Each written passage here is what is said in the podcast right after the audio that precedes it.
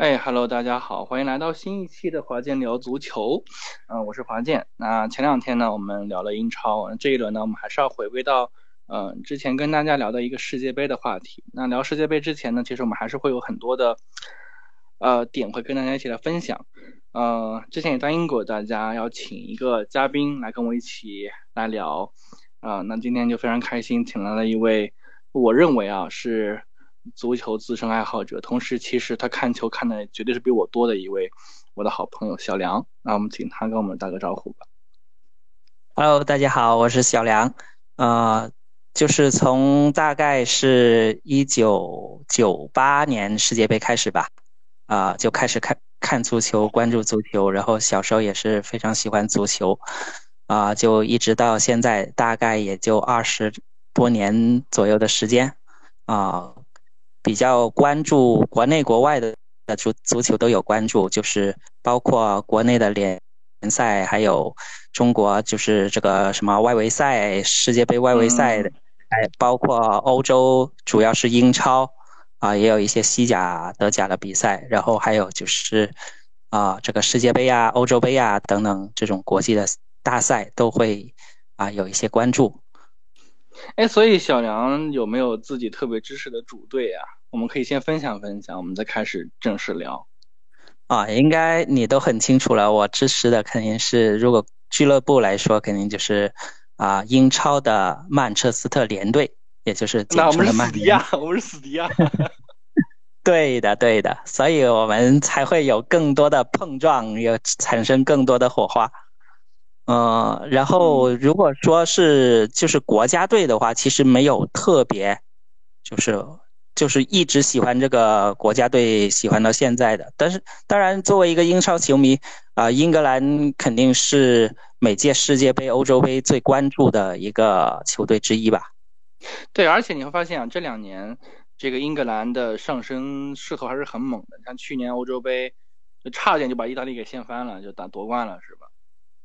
是的，是的，我觉得那纯粹就是运气差了一点，而且是可能是稍微主场压力有点大，所以导致他们没有放开，所以最终屈居亚军，有点遗憾。嗯，前两天我在第一次跟大家聊世界杯的时候，我就是聊了那个世界杯的抽签仪式嘛，我还说英格兰的最大问题是啥？是呃他的后防线，他的后防线有一个八千万先生马奎尔。那马奎尔稳定的时候特别好，那不稳定的时候就是灾难级别的。是的，但是嗯，很多曼联的球迷都认为他在俱乐部才是灾难级呃灾难级别的，但是他在呃国家队的时候的那演出跟俱乐部那是完全不一样，简直换了一个人一样。嗯，是是是。呃，你看那个索斯盖特，其实还是在国家队还是很力挺他的。我前两天还看到一个采访，是的，呃，对，那就正好说到世界杯嘛，也刚刚小梁有一个点，其实说的还我我认为还挺刺耳的，呃，这句话说的很讽刺啊，但确实挺刺耳的，就是说到中国这个世界杯之旅，中国世界杯之旅可太暗淡了，除了二零零二年以外呢，就再也没有进过世界杯正赛了。嗯，所以小梁觉得自己是一个代很幸福的一代，能见证到中国啊进唯一一次进了世界杯。虽然三场比赛都非常的不堪回首，但是啊，那十强赛当年的十强赛还是真的，是每一场都很激动。那，小梁还记得那时候打谁吗？三三场比赛打巴西，打哥斯达黎加，对对，一场是土耳其。啊，打巴西零比二是吧？这很强的组啊，最后巴西夺冠，土耳其第三，我们很强了。而且我们零比二输给哥斯达黎加，然后零比三输给土耳其，最后一场零比四输给巴西。然后还对巴西的时候还踢踢到过一呃，就是打在门柱上，就差点就进球了，就差一点点。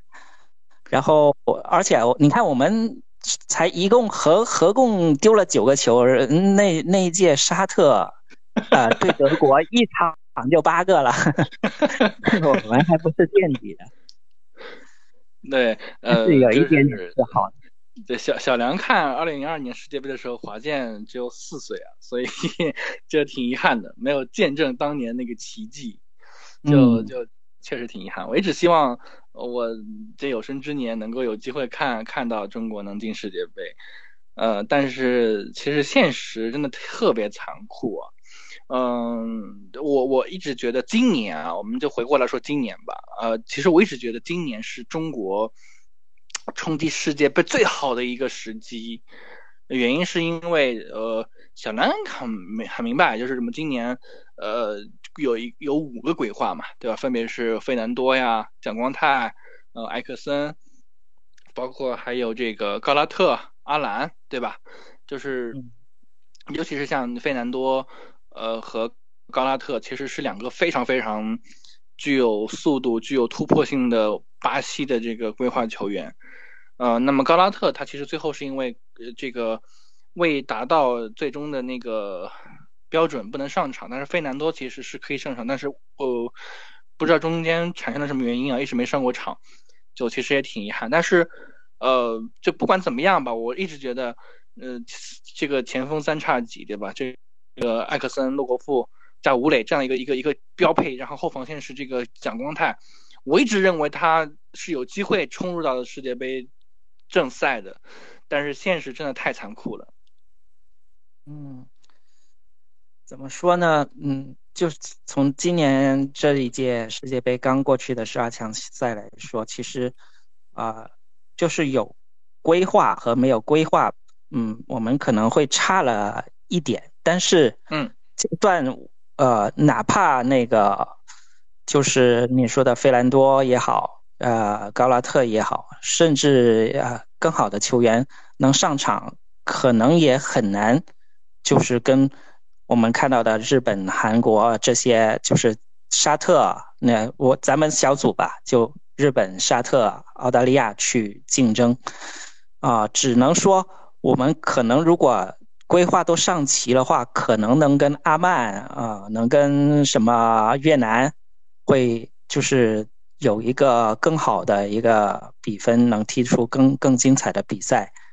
啊，但是实话来说，我就是觉得，就是我们跟日韩、跟日韩、澳伊、什么沙卡这些都差差的太远了，就是这些是亚洲一流球队。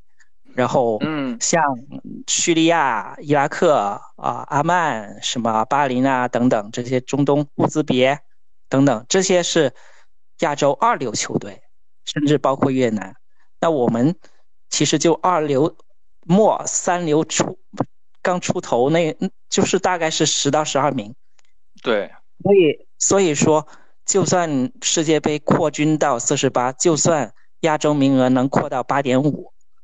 中国队也是还是很难，不太有希望。呃，其实我倒是跟小梁的意见不是很相符啊。就我是觉得打沙特、打澳大利亚，其实还是有的一战的。就是我们发现打日韩啊，那确实是不太行。你像日本，他呃，我们看到他二十三个球员里面，大概有一半以上是。这个属于呃留洋球员，就是在欧洲五大联赛或者说是欧洲的二级联赛。那我们要知道，就是欧洲的二级联赛，跟哪怕跟亚洲去比，它也是不是一星半点的差距。呃，这个欧洲联赛我们一会儿再说啊，就是只是这里提提一句。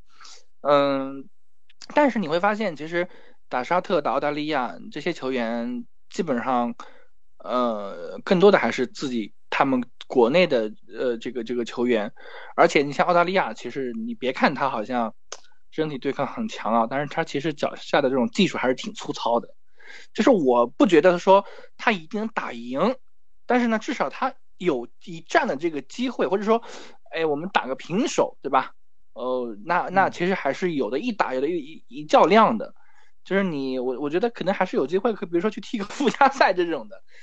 嗯嗯嗯，但是你你你跟日韩打，我确实是差距很大很大，这个是你不我们不得不承认的一个点。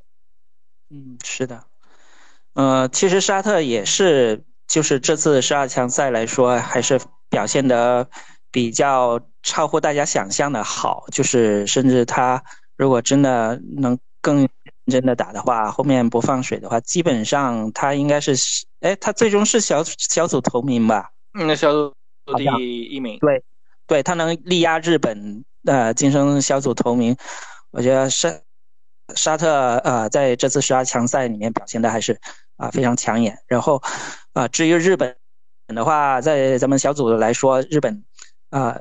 就是刚开始有点太掉以轻心了，太太随意输给了阿曼。对，第二场又输，现连输了一两场，好像前面又输沙特，又输阿曼，然后再对中国，然后才才刚呃才开始从中国开始，其实对中国那场也踢得不好，好差一点就被中国逼平了。对，所以呃日本就是实力还是强，还是在那儿。但是他只是前面有点太太放松了而已，太放松了。对，太太放松了。然后呢，澳洲呢，其实也是实力就在那里，就是第三，很明显的。呃，如果我们规划上棋的话，是可以可能能跟澳洲能拼一拼，能拼到第三、第四的样子。就是说，我说的，就啊，阿曼和那个。越南我们可能会赢得能能有赢的机会，对对，场面就算赢不了，场面也不至于这么被动。现在对阿曼就很被动，但是，嗯，所以我想说的就是，你看，就是这个规划这个问题啊，我不知道为什么还有那么多人去纠结这个规划的问题，因为世界的潮流，你看欧洲的球队，欧洲的那些最最顶尖的那个。什么法国啊、意大利啊啊，甚至英格兰啊等等，他们都有规划的，他们不是没有规划的。所以说，欧洲也不是说这一流的强队都都是说用本土的球员了，何况我们。所以我不知道为什么当后来我们对规划好像就国内有很多很多的争论，然后最后导致了在规划的使用方面也非常的保守。啊，我也不知道将来就是这届世界杯完了之后，中国还走不走规划这个路？啊，确实是一个很大的问号。小梁觉得规划应该走吗？你从一个球迷来说，我觉得没有问题，因为啊，这个就是世界的潮流。嗯，就是你你不能背道而驰。这个就是你像今年冬奥，咱们不也规划了啊一些人嘛？对吧？一些运动员嘛，对，所以，呃，在运动这个就不只是足球，就运动的各呃其他项目上也都开始，就是大家都放开规划了，就是这是一个整个体育整个运动赛事的一个潮流吧，世界的潮流，我觉得，所以我不是很拒绝规划。但是，但是我想说的是，其实很多现在先进的规划，它不是像我们现在这样，就啊规划埃克森啊，规划这个高拉特啊，这些已经三十岁以上的人了。他更多的是规划很年轻的人，他可能就是他在就是像啊欧洲的那些强队，他是在这个青训营当中，哎，就发现这个是个好苗子，就开始。啊，想方设法的规划他，然后最后就他从十八岁或者二十岁就已经被规划了，然后就可以为这个国家效力十几年，起码能效力两到三届世界杯。这是一个，就是像英格兰呐，他现在英格兰、西班牙这些，他会经常选十八九岁的一些人进国家队，是为什么？就是防止别人。夺走了他的这个，他只要为国家队上过场，他不就是这个国家队的人？对，要要要五年之后才能够，就是被那个其他人对才能用。对对对对，都是这样的一种抢人战术。所以我我其实，在规划当中，我不那个什么，我不拒绝。但是，呃，如果我们能走的就是更好的话，呃，用的更合理，能给中国足球带来。什么，而不是说只是说一届半届十强赛的成绩，十二强赛的成绩，那我觉得这个可能会是更好。哎，但是我其实有疑义啊，就是我不知道小梁有没有发现一个问题啊，就是我们现在的我们回过来说，因为正好是国内嘛，我们就多说一点啊。我我不知道小梁看不看中超联赛啊？就是你发现吧，中超联赛，呃，我们发现就是外援他是五个，对吧？然后注呃注册呃一年次可以注册七个，然后每一场可以上四个，呃，报名就是每一场报名可以报五个，对吧？差不多是这样一个规则。那么你你你你你会发现，就是在中超当中，呃，就是国就是大家好像似乎这些国内球员都会把球去传给这些外援。那么说的难听一点就是什么呢？就是他更多的是依赖于这些呃，就是外援。嗯。那么换而言之，换而言之，就是我们说到这个呃世界杯或者说我们国家队这个层面来讲这个这个事情，那么你会发现其实是一样的，就是大家会把。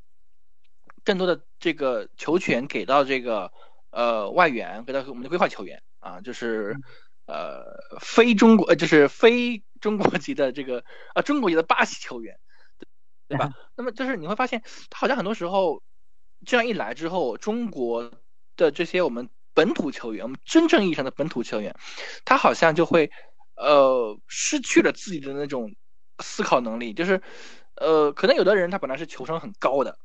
对吧？但是他就是因为有这种依赖的习惯之后，你会发现他的这种球商会降低，甚至于说他会就是脑子里第一反应就是，哎，我拿球了，我咔，我传给那个艾艾克森，我传给高拉特，对吧？让他去解那个弄弄最后一下。其实这种其实我觉得是呃会打击到一些年轻球员的，所以我其实对这个是规划这个事情是存在一些疑义的。我觉得规划好像。反而会让这个中国的呃，就是本来已经是雪上加霜的这个这个这个足球，会更变得更加糟糕。我我不知道小杨 同不同意这个观点啊？我不是很同意你的观点。我是觉得本来中国人呃中国球员就土生土长的中国球员，就本来就是有这种心态。他们上场就是我，尤其是踢国家队，为什么跟踢俱乐部有的时候换了一个人似的？呃，包括啊一些就是很大牌的球员啊，在中超呼风唤唤雨的，然后上到国家队怎么就不行了？怎么？然后我觉得就是他们呃在国家队的时候就就是不想背锅，不想背责任，就是没有一种担当，呃，总是希望不要出错，哦，而且这种东西吧，他。不单只是就是在国家队是这样，他可能从小就是教练从小培养的时候就是这样，呃，就是咱们之前看过，我给你发过那那那个真实故事哈，就讲一个小球员怎么成长啊，从这个初中、高中踢球一直到读大学，那你从一些细节里面你看出很多中国足球的问题，就是啊，比如。他们就是选材的时候或者什么的时候，他们有一个就是只看数据，数据只看你不要传丢这个球，他并不说，并不会去看你这个是不是我的球是往前传的还是往回传的。那当然往回传、往横传的肯定就不容易传丢了，是吧？呃，只如果说你只是静态的去看，说哎这个球员传了十脚球啊，十脚就没有丢，然后绕杆。啊，怎么跑了多少秒多快？然后踢那个空门啊，三十米，然后三十米外，然后起脚能能不能踢进？就纯纯这种静态的东西，其实是这是技术的一方面，但是这是并不具备实战性，所以往往我们上到场的时候，很多球员都会退缩，都会那个什么。然后一旦有了外援以后，为什么好像俱乐部的时候就很强？就是因为。哎，终于有人依赖了。然后，在 国家队的时候是没有人去依赖，但是在俱乐部有人依赖的时候，哎，就我就防防守，然后大脚给这个 外援，然后外援去搞定。然后，所以我觉得，如果我们规划了外援的话，起码在国家队层面上来说，就等于国家队变成俱乐部了。那国家队变成俱乐部了，可能这些。中国球员也会有点底气，然后就做好防守，然后把球交给这个规划的前锋去啊，帮我们搞定最致命一击。啊，我觉得怎么说呢？规划肯定是一对于中国队而言，目前来说肯定是一个治标不是治本的一个东西。但是呃，起码能治治标，没准能就是踢得好看一点，能刺激到有更多小球员能参与进来足球这个啊之中，起码可能会比那个现在你看现在我们规划了而不用，然后实际上十二强赛又踢得这么糟糕，嗯。说实话，好像是倒数第二，但是你跟越南比，你看，其实两回合你总比分加起来，你还还不如越南呢，人家是五比四呢，对吧？对，对，我我上次上节目的时候就跟你说过，我说，哎呀，分到越南不一定是好事就是你还踢不过越南，真是。你而且你看，其实呃，最早来说，我我我记得零二世界杯的时候，呃，那个日本就有规划，就是规划过一个三刀主，可能你你可能没有印象，啊，就是一个巴西球员啊，他只是一个应该是一个左后卫吧，大概是。然后呃，后面你像现在很多中中亚、西亚，还有甚至越南也。有很多的规划，开始开始做规划的项目，啊，其实这真的是一个潮流。我觉得，呃，我我真的不不不拒绝这个，就是说没有这种说一定要那个 我们这个血统的，一定是黄皮肤什么的，或者说一定是中国血统的啊，那个才能代表中国队。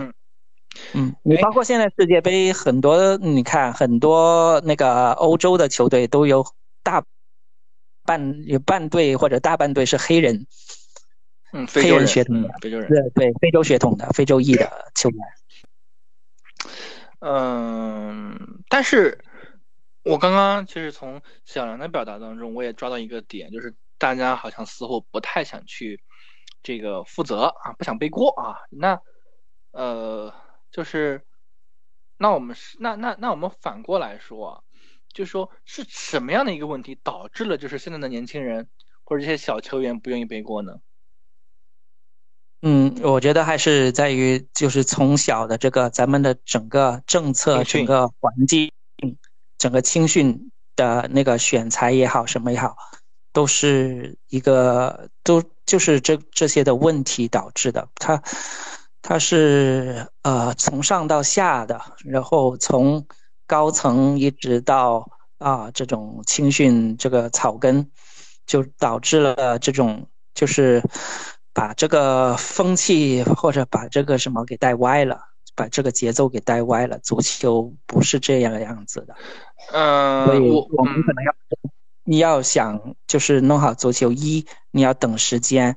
就是我跟当时我我也跟另外一个朋友说，我说，就他问，就是他当时发了个朋友圈，就问各位觉得呃中国还有救吗？怎么怎么国足怎么才能救好？我就给他一个说，是我的我的那个良方是，就是你要耐心等时间，就无为无为而治，就你不管，反而可能。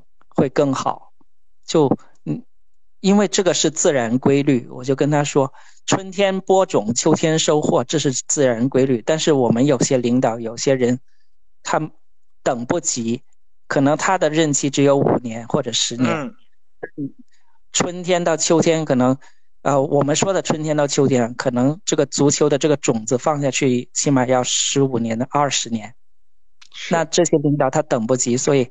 他就总是拔苗助长，拔苗助长，然后就基本上也就没有收获。所以为什么渐行渐远？你看，一我们离这个世界杯的名额是越来越远。从零二二年到现在二十年，就米卢接受采访的时候也说，我本来想零二年我把中国带进世界杯了。然后他们就能走上一个康庄大道，然后就可以很好的发展了，是一个很好的契机。没想到越走越远。呃，因为当年当年九八年九，甚至应该说是从八二年开始冲击世界杯的吧。前几届不行，都是差一点点，每次都是差一点点，不是被人坑呢，就是被自己坑。就是什么黑色三分钟啦，要么呢就是太轻敌啦，要么呢就是被对手坑过啊什么的，啊，但是就是被第三方坑啊，就是类似那那样的情况。啊，一个是有外部的这个国际环境，第二个就是中国当时其实技术没有问题，米卢就指出中国的足球为什么进不了世界杯，只是心态问题，所以他调整了中国人就是。当年国足的心态以后，哎，快乐足球就进了世界杯。然后没想到，就是以为是一个很好的契机，中国应该以后就离世界杯越来越近了。我们承办世界杯，甚至我们啊能作为世界杯的常客，是不是就越来越近了？但是没想到越来越糟糕，啊，就是这样。然后最。应该最辉煌的，我不知道你你那时候看了没有，就是嗯，那是那届世青赛赛吧？那应该是就就还是吃这个老本，吃到现在，所以吃到现在的这些什么于大宝啊，什么那些都是浩俊啊，嗯啊，对，张啊，对对，都是那一届的。有很多都退役了，像卢林啊，什么高林也不怎么能踢啊，朱挺啊那些也早退役了。郑智啊，包括对。哦，对，就是那一届，他们当时是世界杯之后，然后啊十十几岁，然后十五六岁的，然后就全部主管户带他们去这个，哎，不是主管户，是另外一个带他们去阿呃巴西、阿根廷那边去集训。呃，应该是。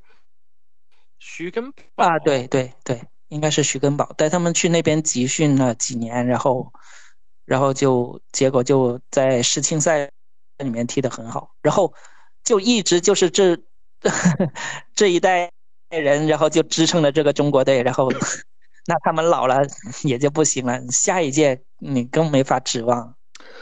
嗯，其实还有一个数据也挺残酷的啊。呃呃，你看日本、韩国，他们每年的这个呃足球的这个小球员，或者说那种足球学校，他们的人都要几十万，甚至百来万。我们中国的 每年的踢球球员，是就是加入到这个足球学校的学球员都不足一万，这是一个什么概念？这个。概念就是，我们还不如什么北马其顿、卢森堡，甚至不对，我我说到北马其顿，我我说到北马其顿，我前两天我还跟他们开玩，跟那个我们另我在上一期节目来开玩笑，我说我们之前有数据啊，我说我们一一一四年之前啊，我们这个中国打北马其顿，这都是场场赢啊，最最近的一次是一四年的交手，就是一场是平局，一场是中国赢了。就是，然后过了 过了八年，二零二二年，人家差点淘淘汰葡萄牙，干掉了意大利，对吧？中国却离梦想越来越远。嗯，对呀，就你像你说的日本也好，其他国家也好，你送一个孩子去踢球，首先家长会想，家长会想到第一点就是踢。踢球那个淘汰率是很高的，那如果我被淘汰了，我会怎么样？是不是？那是哪个家长都会替小孩子想这个问题。那如果你说我保证会有出路，是吧？就算你说我不，就是你说踢球对学习没有影响，那是不可能的事儿。嗯。但是，对吧？但是你说我是不是踢球踢不出来了，我这个人就废了，我就一大学也上不了了。我就可能只能干一些很很低很低的工作了，或者怎么样了，就就生存都很成问题了。那这个时候，那肯定家长或者孩子都不愿意踢球，就是这样。就好像那个文章里面的一样，其实他已经算是一个非常啊优秀的一个学生了，但是他也差一点就没有好的大学可以上。因为，你像他说说到的，就是他那一届也就近两三年吧，他就是全国高考只招一千，只有一千个名额。是，那你想有两万两万多的那个足球特长生去啊报名，然后竞争一千个名额，这其实是比很多大学什么的还要竞争还要非常激烈，所以，嗯，那就是有一一万九千呃，应该说是有两万多人是没有学上，没有大学可上，所以，就是日本其实他们能不能就是我既上大学又能踢球？其实中国足球要解决这个问题，我觉得篮真的中国不用向日本学，不用向别的国家学什么足球，你向篮球学一学，你像姚明搞的 CBA 学一学。我觉得 CBA 其实现在篮球在中国搞得比足球好多了。嗯，好太多了。就不是群众基础，还是整个联赛、整个机制、整个就甚至选秀啊等等啊青训啊选秀啊等等。啊，都比足球搞得好多了。就是你要给人机会嘛，你不能说我踢不出来我就完蛋了。我觉得这才是中国足球最根源的一个问题。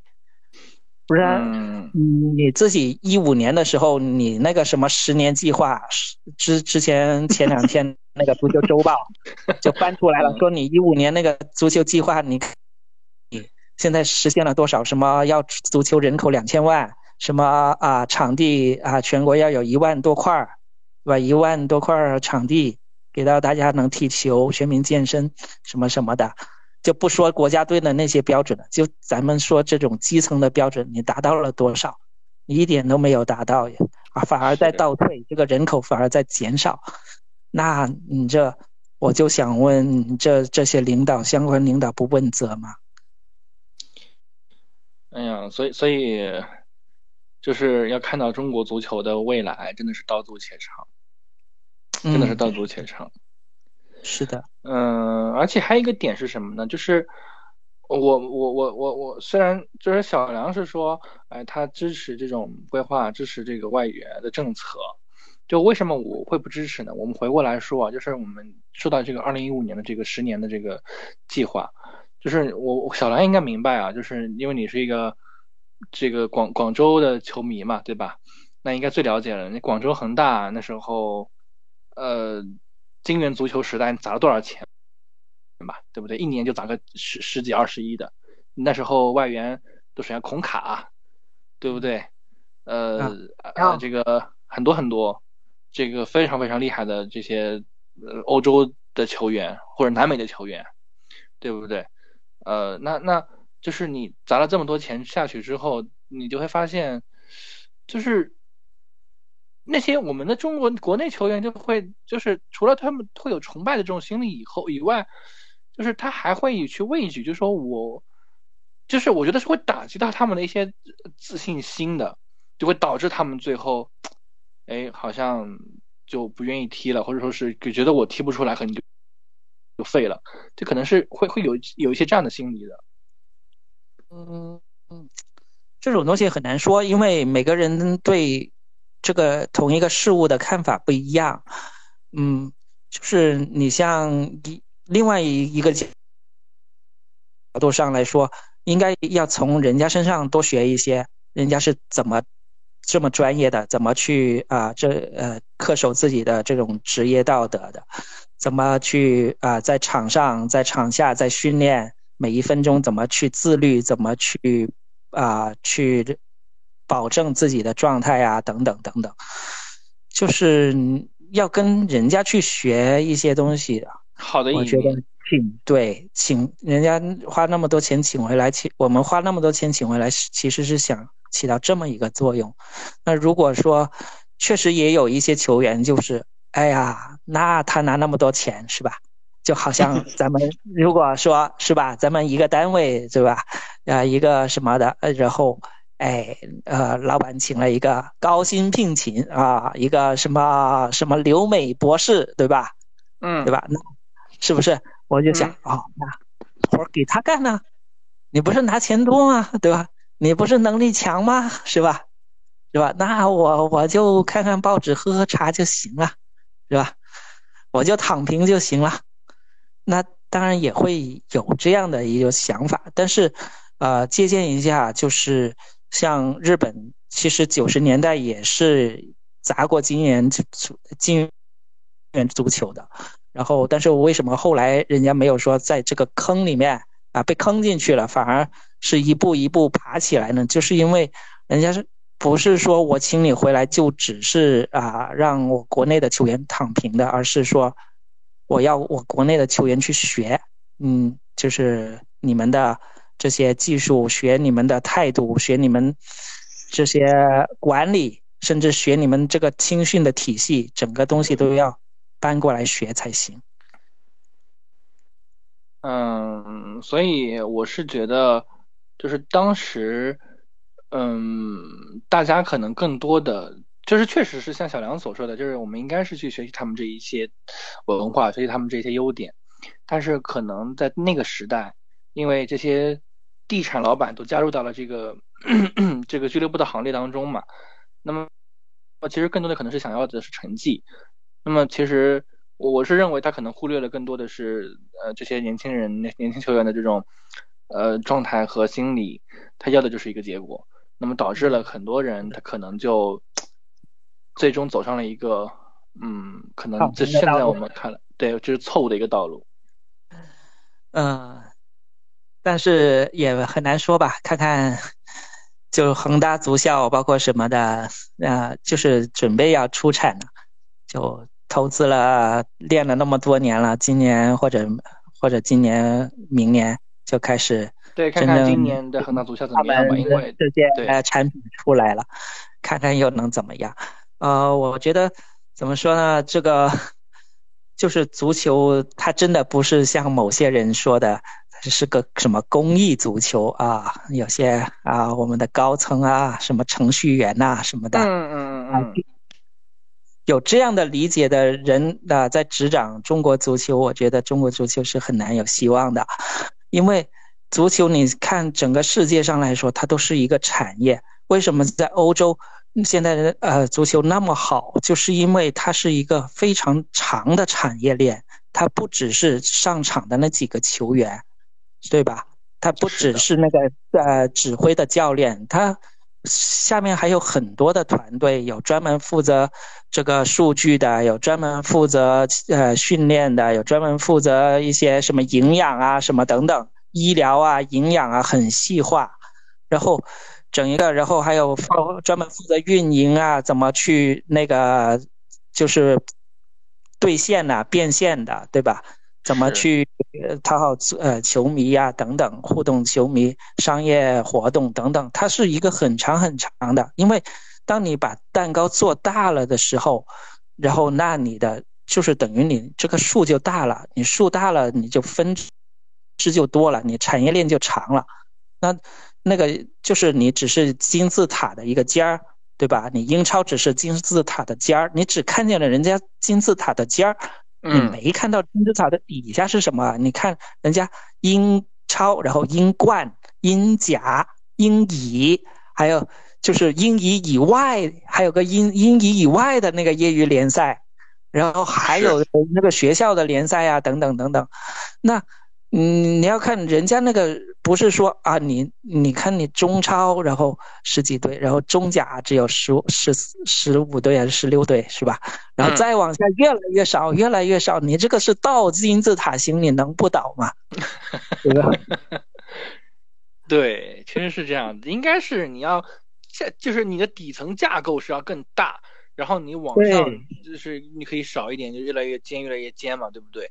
那底座是要地地基是要牢固的，是的，我觉得是这样子的一个发展趋势。所以，嗯，我们整个都是跟人家反过来的。所以，你不遵循足球规律，你想出成绩那是不可能的事儿。我就是这么一个观点。就中国足球为什么不行？就是因为你违背这个自然规律，嗯，你非要秋天种，那你就等着饿死。秋天种，然后要要在春天开开开开花哈哈哈哈，反过来的。你想秋天种，冬春天收粮食收果实，那你就等着饿死。对，嗯，然后我觉得其实还有一个点，就是可能我们一直没有聊的，就是忽略的一个点，就是其实呃，就是差异性，因为大家看到差异性之后呢，就应该要放一些好的球员出去。哪怕他去的不是那种我们所说的五大联赛，哪怕是二级联赛，二欧洲的二级联赛，比如说什么比比利时啊，不这个什么什么普普甲啊、普乙啊，对不对？什么甚甚至于你什么西乙啊，对不对？嗯，对的，就是你应该要去这种地方，就是二级、三级联赛都可以。对，你得甚至去三级联赛都可以。因为就是有一个问题，就是说，呃，我在外国留洋留过洋的球员回来，就是包括以前的一些名秀啊，啊，就是什么李毅啊，什么就是等等啊，球员都说，现在的中国球员太安逸了。就是太容易得到这个高额的奖金、高额的收入了，呃，反观日本、日韩的球员，其实他们留洋的时候是很苦的，很很那个什么的。他们如果就是只要稍微在场上有一点松懈，可能就会丢掉这个饭碗，他就丢掉这份工作。所以他们那么拼命的训练，然后从。这个很低的这个你说的二三级联赛开始踢起，嗯，包括一些现在日本就是久保建英啊啊，什么富安健洋啊等等哈，嗯，等等这些球员都是其实他们不是说一一去到那个一从日本直接就到利物浦到皇马到什么去踢球的，那也是从德国啊。啊，或者是这种开始历练的，现在瑞士啊什么等等那些联赛慢慢踢起来的。是，而且其实我是觉得大家要趁早放他们出去。你像今年李磊去了这个瑞士，对吧？他都三十岁了，你还是放他出去？最后你回来能有啥贡献呢？是的，是的。所以，嗯。对这个这个也是一个问题，因为为什么你看北马其顿嗯也好，或者是其他的，你像什么呃阿尔二呃阿尔巴尼亚等等啊，那些欧欧洲的球队，呃呃埃塞俄比亚是吧？等等吧，反正呃埃塞俄比亚是不是非洲？哦，我不记得了，反正就有，甚至是那个什么佛罗群岛啊等等啊。其实你在欧洲的那个预选赛里面，你不要小看他，而且他往往能跟强队有所抗衡。你要是请他过来，我觉得中国队绝对踢不过人家。就因为虽然人家弹丸之地一个弹丸小国，但是他就在欧洲嘛，也就在欧盟嘛，所以他可以有很多的机会把人都放出去，然后就在外国学学完了之后再回来，然后就代表。自己的祖国去参赛，其实一点也不差。其实小球队啊，这些小国家的球队是不会怕你这种大国家球队的。就很好的一个例子嘛，北马其顿嘛。哎，我们心里肯定是这么想：北马其顿跟意大利是什么？北马其顿是一个手榴弹，人家意大利是坦克。嗯，对吧？对，这是一这样的一个概念吧，就是每个人的这样的一个概念吧，每个人都一定会这么想吧。但是事实上，人家。一一个手榴弹把一个坦克给炸飞了，对吧？人家根本就不会怕你，就是你你可能我们相同的球队去较量，他可能还会说，哎呀，对吧？我要畏手畏脚，我要顾防守，我要顾什么？这人家根本就不怕你的，人家就是摆好一个铁桶阵，对吧？然后我就拼命攻，这根本就不会去怕你这种什么，你你你你你你你有什么战术的？所以你只要去国外历练一下，对这些我们的球员来讲，他一定是有收获的。就像我认为的，像中后卫朱晨杰，嗯，对吧？像那个泰山的刘彬彬，呃，包括这个海港的这些年轻球员，呃，其实完全可以出去练一练。那这样回来之后，接下来就可以参与到二零二六年的世界杯的这个预选赛了。我们不敢，我们不指望说他们能够这个。打进这个八点五个席位，但至少我们说，呃，要比今年好看一点，肯定还是有有希望的，你说是吧？我希望就是一是就是嗯，十二强赛能踢得好看一点，因为嗯，不要再去背着什么说我要冲击世界杯这个包袱了，你其实就是到十二强赛就止步了，十二强赛就是你的世界杯了，就是你的世界杯了，你就有什么你就不要藏着掖着了。你就尽量的发挥出来，就好像那个苏炳添一样。其实你这个什么半决赛已经是那个什么了，已经是你你就是他也知道要冲击金牌那是不可能的，那他就是半决赛已经释放出来了，那就九秒八三，是吧？破了这个亚洲纪录什么的了，嗯，你就不要藏着掖着了。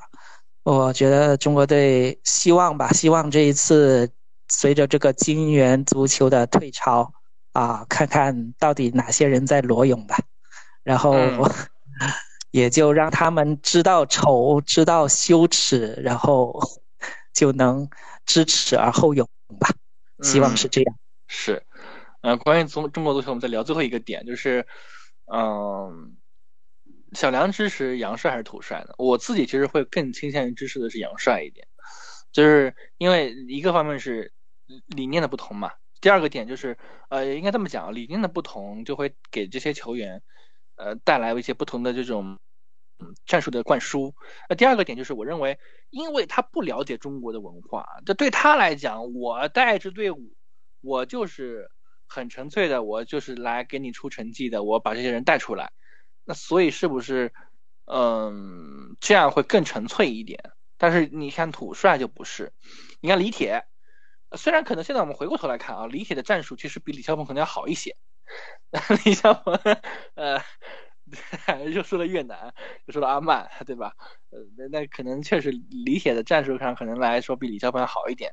但事实上来讲，就是两个教练，呃，双李教练，其实还是一样的一个问题，就是。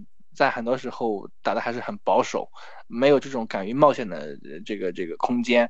那但是你会发现，如果是我们换做是，比如说是，呃，如果当时里皮没有辞职，这是不是可能？我们虽然最终结果不会改变啊，但是这是不是可能在这个技术上，技战术啊，包括呃整个好看层面上来讲，应该是会呃与众不同一些吧？其实，我觉得是这样，这个讲。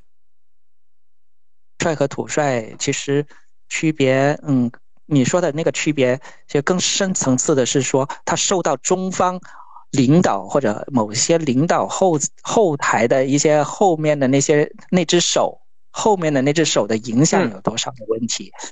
其实你不要呃，就是不不说那个李铁和李霄鹏的区别，其实我意义不是特别大，因为呃，李铁。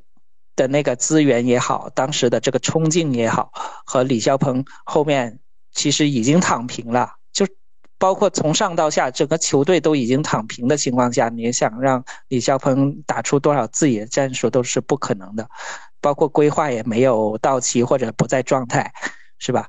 所以呃，就是那再说到里皮的时候，其实里皮是。最后走的时候是这样说的：“说我不是来抢钱的，就是这么白了。就是说，你们中国球员根本不是这个水平，但是你们为什么踢成这个样子？是那不是因为我的问题，也不是因为那个什么的问题，那绝对是因为你们内部有了问题。就是不是说你们的能力问题，也不是说我的战术不到位的问题，而是我的。”东西根本执行不下去，那肯定是中间有东西在挡住，有有外力，有有有内部的有手在在操控，所以导致的。所以人家就是世界冠军这个教练，你看啊，这么这么重金聘请的，是几乎是世界顶薪级的教练，是是吧？用顶顶薪来，人家说我不是来抢钱的，我我还是要脸的，你们不要脸，我要脸，我走了。真的是很痛心，我觉得。所以，其实你说杨杨帅也好，土帅也好，如果这个问题不解决，那什么帅其实都，嗯，区别不是特别大吧？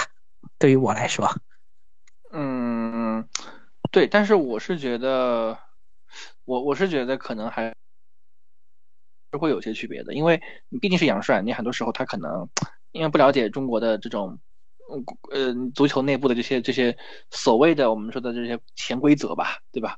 那他可能还是会更加的一意孤行一点，除非你直接说你一意孤行，我不让你干了，对吧？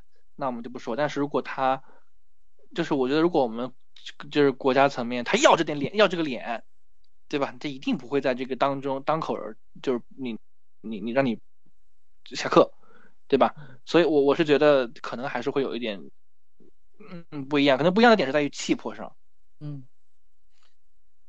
那现在最重要的还是这个新的球员能够迅速成长起来，能够接过国足的大旗。我希望这个就是高层能放开一点权力，呃，少管一点，然后让年轻的像吴少聪啊，他们这这一代的球员，吴少聪什么的这一代球员，郭天宇他们啊，呃，对，严宁浩。这这一代球员能让他们有更多发挥的空间和机会吧？你还难道下一届就哪怕说明年那个亚洲杯，你还还还上什么于大宝，还上蒿俊闵吗？还上张稀哲吗？你要你要把他们用用到什么程度？你一定要熬到他们四十岁了才肯让他们回去吗？哎。啊，真的是很唏嘘。嗯，我我觉得明年可能一半球员会会会还是会保留吧。你像无锡呀，这些可能还是会保留，但是有的可能就会慢慢淡出了。是啊，你站在那个位置做什么呢？是吧？站着茅坑干什么呢？你还真的。你而且你看最后那两场比赛其实已经没有意义了，早就已经出局了。为什么不让？还不如让那个咱们那个 U 二三去踢呢？能多对我当时也增加点那个大赛经验呢。对，就是完全你可以让 U 二三去踢，然后呃，就马不管输几个，输几个其实不重要，就是让他们主要是去感受那种大赛的那种氛围。对呀，而且人家也会认真跟你踢。你要是踢友谊赛，人家还没有那么认真，是吧？难得有这个机会，人家认真跟你踢的时候，你还不如去锻炼锻炼新人，为下一届亚洲杯起码为亚洲杯准备一下吧。对啊，呃，你像那个迪拜杯这次就很很很好。你看，虽然最后这个也输，这个这个这个最后输了，呃，最后输那个二连球输了一个零比三，对吧？第一场输了个零比二，是吧？嗯，但是你会发现，就是人家小球员根本就不怕，就是敢冲敢打，只是他们缺少经验。对，所以希望 希望下一代吧。好，国足就对我们国足关于国足的世界杯，关于国足我们就聊到这儿。嗯，那我们下一趴呢，就来来讲讲啊，我们讲讲主流的吧，来讲讲世界杯。